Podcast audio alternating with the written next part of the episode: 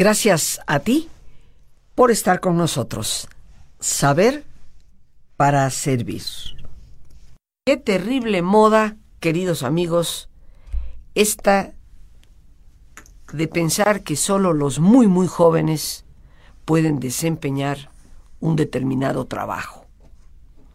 Y digo moda porque a lo largo de la historia siempre se ha valorado la experiencia de aquellas personas que a lo largo de los años han ido realizando algún tipo de trabajo.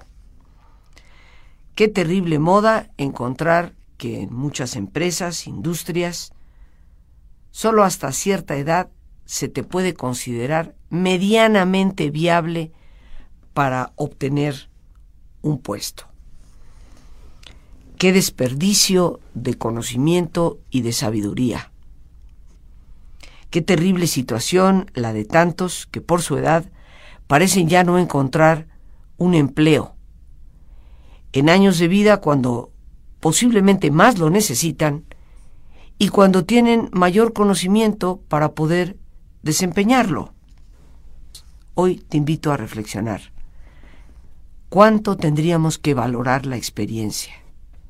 Y no solamente la propia, sino aprovecharnos de la experiencia de tantas personas que la tienen, que la poseen, que la han ido adquiriendo.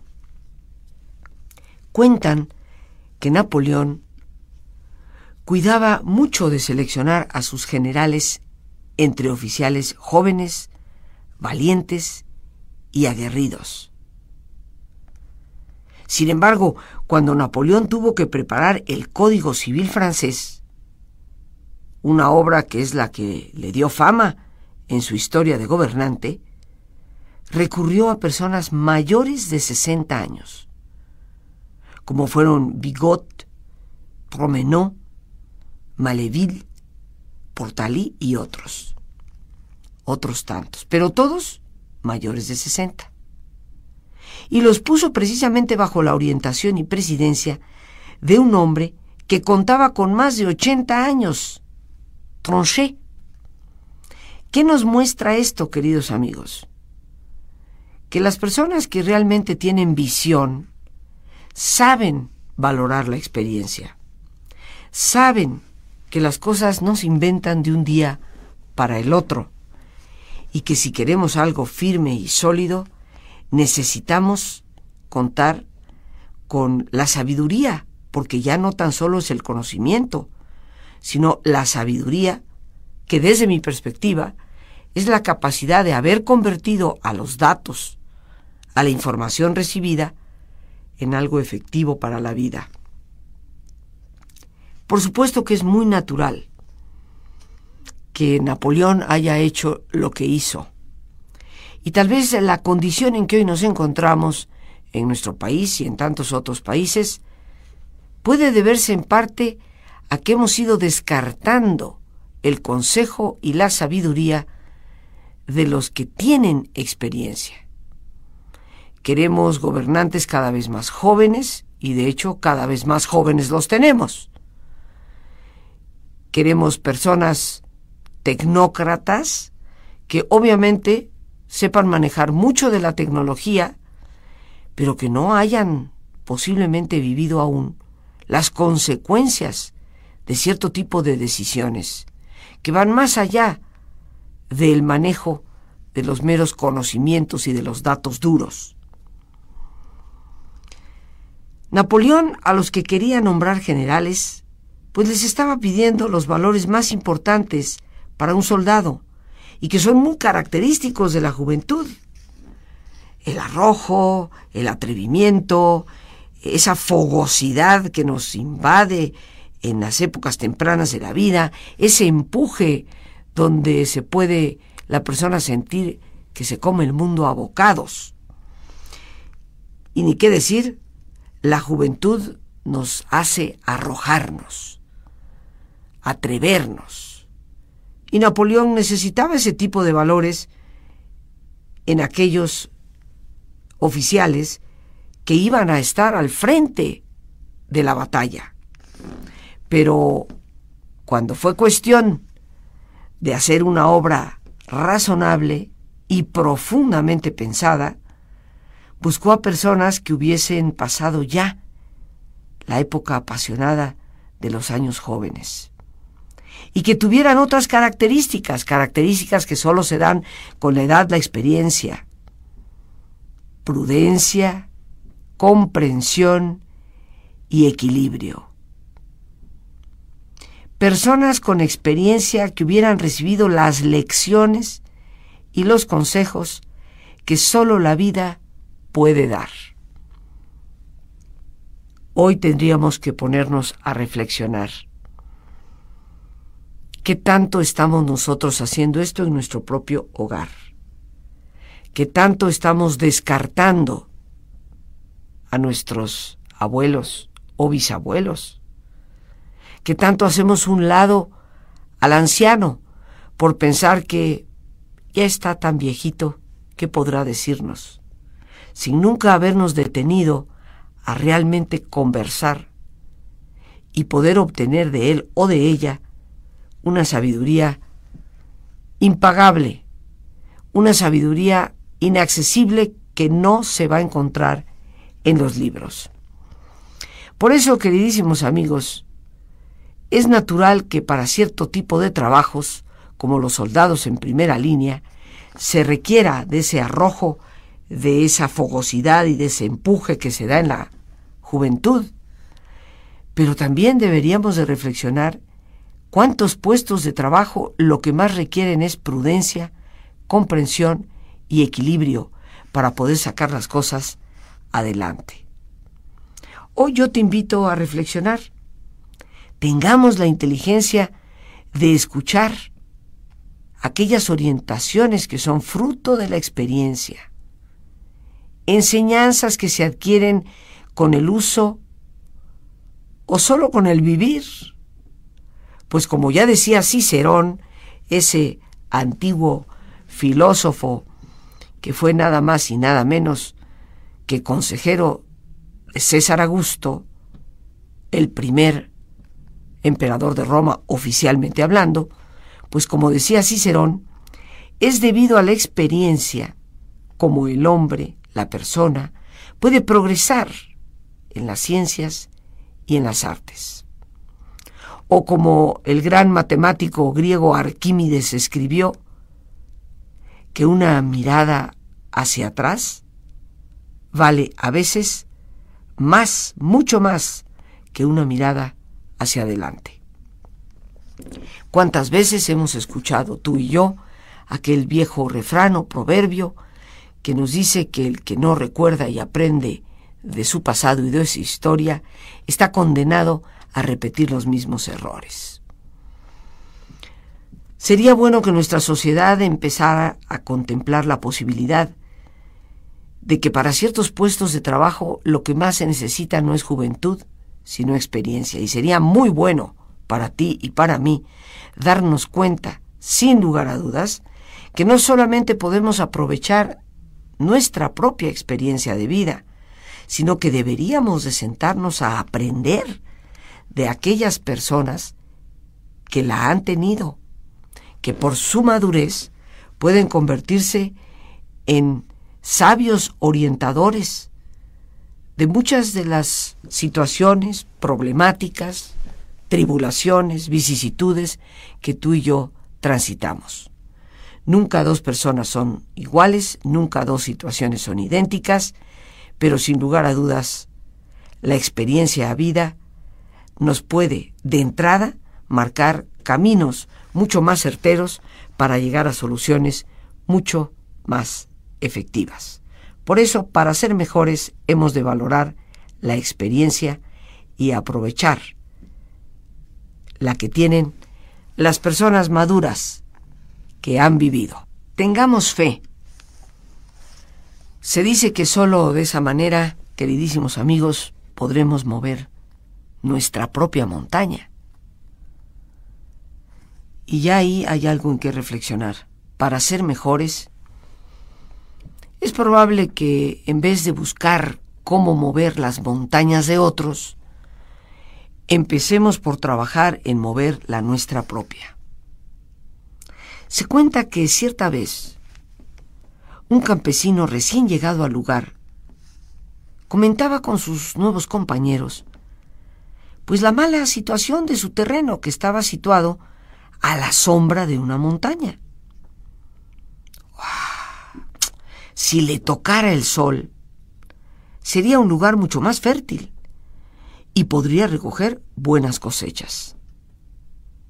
Lástima, qué lástima que la montaña me lo impide, decía el campesino.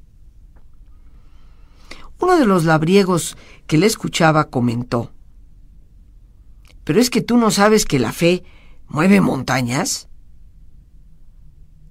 Nuestro amigo, muy incrédulo, le dijo, Anda, vamos hombre, por favor, no digas tonterías. Que sí, que sí, que si tú tienes la fe, se moverá la montaña. Todos los presentes, atentos a la duda del campesino, siguieron la broma, instándole a que, pues si él tenía fe, aquella misma noche podría moverse la montaña. Al irse a acostar, nuestro amigo estuvo mirando firmemente la montaña, mientras se decía para sí, quiero que mañana ya no estés aquí. Te digo que quiero que mañana ya no estés aquí.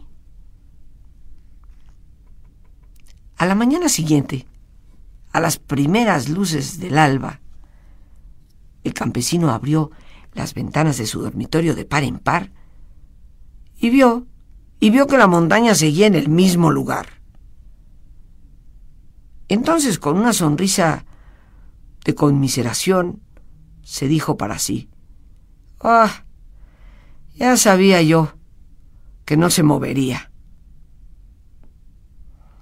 Pero mis queridos amigos, quizás si nuestro ingenuo campesino hubiera conocido muchas de las cosas que William James, el padre de la psicología norteamericana, escribió sobre la fe, tal vez si hubiera conocido muchas de esas cosas escritas, hubiera entendido el verdadero sentido de esta poderosísima frase de que la fe mueve montañas. Compartamos tú y yo algo de lo que dijo William James. Casi siempre es nuestra fe, o sea, nuestra creencia y convicción arraigadas en nosotros mismos, la que antes de llevar a cabo una empresa dudosa, nos da la fuerza suficiente para emprenderla con más garantías de éxito.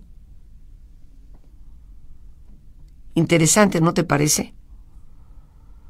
No es una fe en lo que podríamos considerar lo absurdo, sino la fe como la fuerza que nos va a movilizar y nos va a dar la energía suficiente para emprender esa empresa esa meta, ese objetivo, con tal fuerza, con tal determinación, que nos garantiza mucho más la posibilidad de llegar a ser exitosos.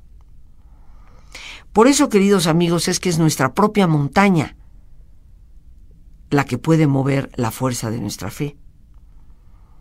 Seguir el impulso que nos lleva a ser mejores personas a través de una fe firme sin lugar a dudas, nos garantiza mucho más fácilmente el éxito, porque con fe lograremos las cosas. Sin ella, sin ella en el fondo no podemos lograr prácticamente nada. Relataba Eduardo Criado cómo había conocido a un individuo llamado Antonio hacía ya algunos años, quien ocupaba un cargo en una entidad de tipo aseguradora. En aquel entonces, pues el hombre no veía muy claro su futuro y solía decir, el caso, pues el caso es que como yo no tengo título universitario, es posible que en la empresa no cuenten conmigo en ocasiones de promoción. Y así pasaba lamentándose. Lástima, lástima de no haber acabado a tiempo la carrera de abogado que tanto hubiera anhelado terminar. Criado, Eduardo, autor de varios libros, le cuestionaba, pero ¿cuántas materias, asignaturas te faltan? Solo una, solo una respondía, pero, pero me la suspendieron ya tres veces. Y de eso hace más de diez años. No tengo ahora ya la cabeza para ponerme a estudiar. Puedo decir que, que más bien ya no puedo. Y relataba Eduardo Criado cómo recordaba cuando oyó ese comentario ciertas ocurrencias para poder decirle a aquel hombre tal vez una frase que podría ser de ayuda. Antonio, tanto cuando decimos que podemos como cuando decimos que no podemos, en los dos casos tenemos razón. Tú puedes siempre que así lo creas. Y volvemos, por lo tanto, al tema de lo que llamamos fe. Sí, fe en Dios, queridos amigos, fe también en nosotros mismos. Fe en las posibilidades de nuestro entorno, aunque parezca brumoso y poco fácil de hacernos posible lo que nosotros anhelamos. Cuenta Eduardo Creado que pasó mucho tiempo, que había perdido de hecho contacto con aquella persona, cuando un día, inesperadamente, recibió una nota en la que se le comunicaba de forma muy satisfactoria que Antonio ya era abogado había podido aprobar aquella materia que tenía pendiente. Es probable que el autor que relata esta historia nunca haya logrado saber de bien a bien si había logrado contribuir a que aquel hombre tomara la decisión de intentar las cosas de nuevo. Nunca pudo saber si aquella frase, aquella conversación, pudo haber hecho que el hombre tuviera una mayor confianza y una mayor credibilidad en sí mismo. Pero lo que sí sabemos es que hay ocasiones en la vida que un pequeñísimo impulso puede ser el suficiente para lanzarnos a emprender las cosas. Y ese pequeñísimo impulso lo podemos dar nosotros mismos cuando tenemos fe.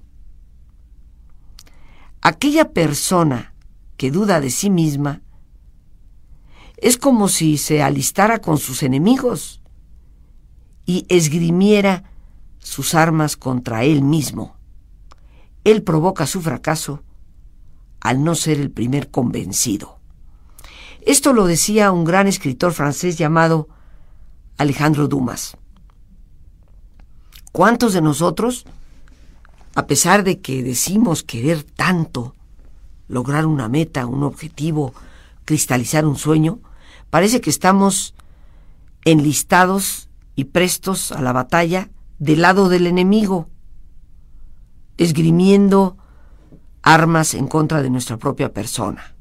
Todos los no puedo, es imposible, nunca se logrará, ni para qué lo intento, ya es demasiado tarde. En el fondo, en innumerables ocasiones, somos nosotros mismos los que provocamos nuestro fracaso al no estar ni medianamente convencidos de que podemos alcanzar lo que nos hemos propuesto.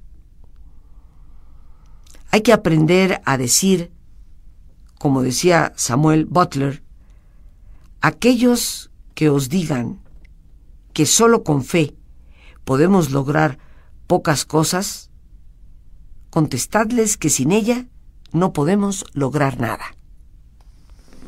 Y esta frase me parece muy digna de reflexión en este tema que hoy hemos abordado sobre tener fe, puesto que así seremos capaces de mover nuestra propia montaña. Habrá personas que siempre, como suelo decir en el programa, se han de dedicar a ser ponchaglobos profesionales para que cada vez que nosotros expresamos un anhelo, la visión de alcanzar una nueva meta en nuestro camino, salgan prontos a decir eso no se puede, nunca se va a lograr, será imposible para ti. Siempre habrá personas que nos digan, por más fe que tengas, eso es imposible. Qué bueno recordar estas palabras de Butler que nos dice, para aquellos que consideren que con fe se logra muy poquito, recordar que sin fe no se logra nada. Hoy, hoy te invito a reflexionar. ¿Cuánta confianza en ti mismo tienes? ¿Cuánta fe tienes en ese buen Dios que nos ayuda siempre y que está dispuesto a que logremos nuestros anhelos? Por algo nos ha dado la capacidad de desearlos.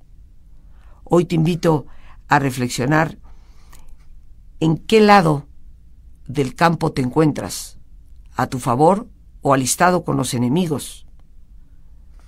Hoy te invito a reflexionar en tu propia montaña y en cómo tú, a través de tu trabajo, de tu esfuerzo, puedes tal vez sembrar las cosas de cierta manera para que el sol sí llegue a darles y puedas lograr los resultados que esperas. Cuán importante es mantener en todo momento viva la esperanza. Porque aun cuando las cosas no salen como nosotros hubiéramos querido,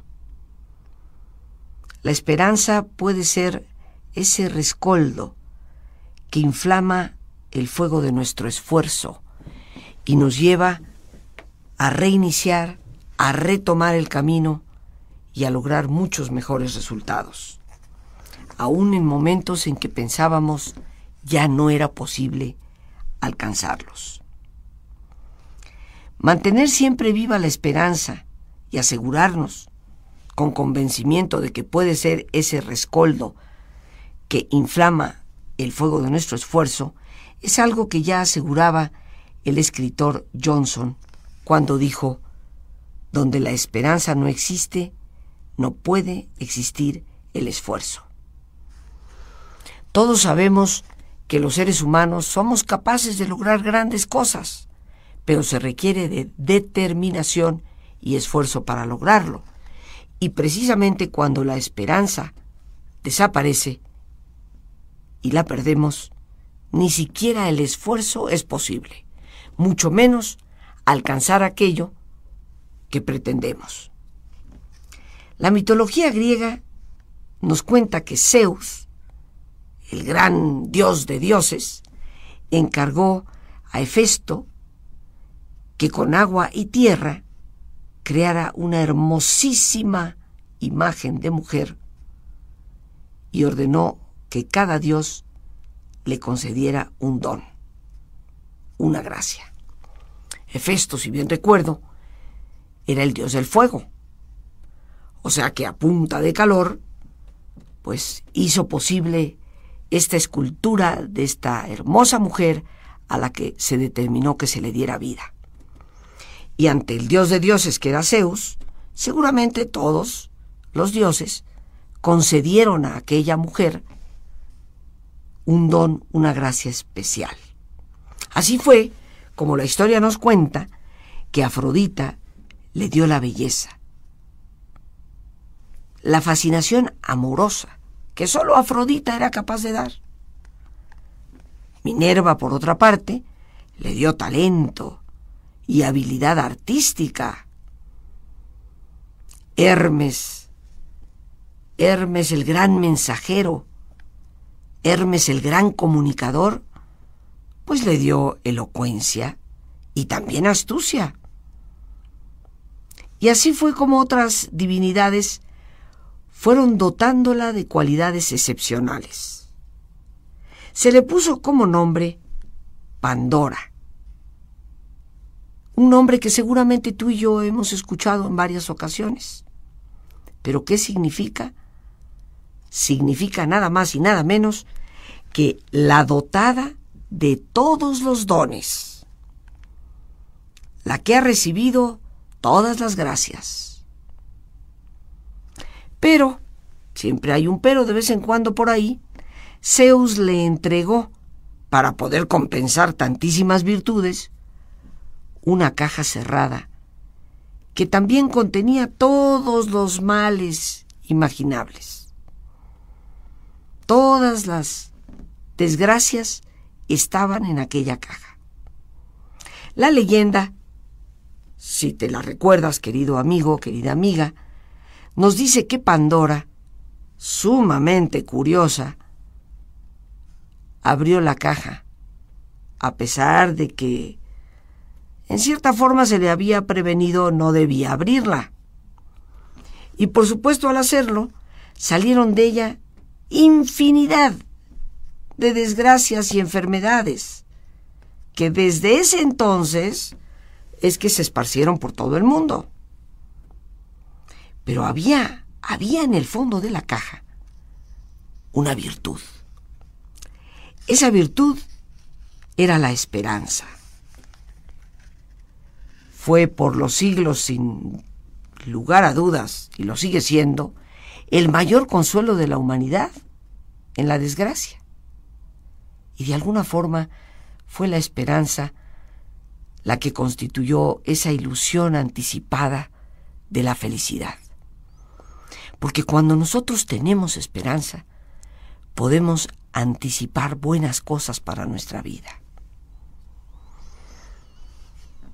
Ante esta historia y ante lo que significa la esperanza, o como otros han relatado de la misma leyenda, se logró cerrar la caja a tiempo y lo único que no se perdió, lo único que se pudo conservar fue la esperanza y por eso se dice es lo último que se pierde. Si tomamos buena nota de lo que eso puede significar, no en vano decía el gran escritor Alejandro Dumas, que la esperanza es el mejor médico que se puede conocer. Ante el infortunio y la desgracia, Queridos amigos, es la esperanza la que nos rescata. La esperanza, según muchos que han escrito, es la fuerza que nos sostiene ante el peligro, que levanta nuestro ánimo en la adversidad, que nos infunde aliento para poder concluir una obra que no ha sido fácil, que ha requerido de mucho esfuerzo, es lo que nos permite soportar los trabajos y vencer la desilusión. En esas horas que todos padecemos de fatiga, de decaimiento. Porque efectivamente, queridísimos amigos, como lo dijo Aristóteles, que me parece es de las más bellas definiciones de la esperanza, la esperanza es el sueño de un hombre despierto. Y si tú y yo estamos en esta vida, mantengamos siempre la esperanza, que según el gran escritor norteamericano Edgar Allan Poe, los que sueñan de día son conscientes y anticipan muchas cosas que escapan a los que sueñan solo de noche. Y esto nos hace ver cuán importante es para ti y para mí ser capaces de seguir teniendo esos sueños de realización, de plenitud, de felicidad, pero todos y cada uno de ellos son tan solo posibles cuando hay esperanza en nosotros. Por eso hoy yo te invito a que nos animemos a mantener viva la forma permanente de nuestro sueño pues siguiendo el consejo del gran escritor y padre de la lengua alemana Goethe, en todas las circunstancias es preferible esperar que estar constantemente dudando. Y mira que no digo que la duda sea mala, hay cantidad de veces en la vida que es indispensable tenerla. Pero cuántas cosas hemos dejado pasar y cuántas oportunidades hemos perdido porque no hemos tenido la capacidad de esperar por ellas. Así pues, esperemos siempre. Y si alguien llega a dudar, preguntémosle, ¿Quién? ¿Quién es capaz de medir lo que es posible? ¿Quién en realidad puede decir se puede o no se puede? Cuando la historia, mis queridos amigos, de todos nosotros, desde la más remota antigüedad, está fincada en todos aquellos que pensaron que lo que otros decían que era imposible, sí era posible. Por esto hoy yo te invito a esta profunda reflexión que debe de cuestionar cuánta esperanza sigue habiendo en tu corazón, qué capacidad tienes de seguir esperando siempre. Sigamos el sabio proverbio que dice, a Dios rogando y con el mazo dando, y al que nosotros desde hace mucho nos hemos atrevido a editar, a Dios rogando, con la mente programando y con el mazo dando.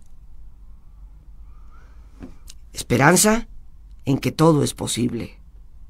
Fe en ese Dios bueno que siempre quiere lo mejor para nosotros. Una mente clara que tiene establecida su meta y sabe a dónde quiere dirigirse. Y el esfuerzo cotidiano que hemos de realizar. Demos empujoncitos para provocar cuanto la esperanza nos anime a soñar.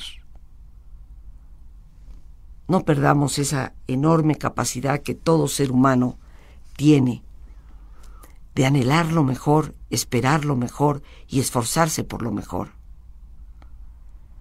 Por eso, la esperanza está ahí presente. Nunca hemos de perderla. Mantengámosla viva. Y esperemos con la mente plena de claridad, determinada en sus objetivos y con la mano presta, la herramienta en ella lista para trabajar.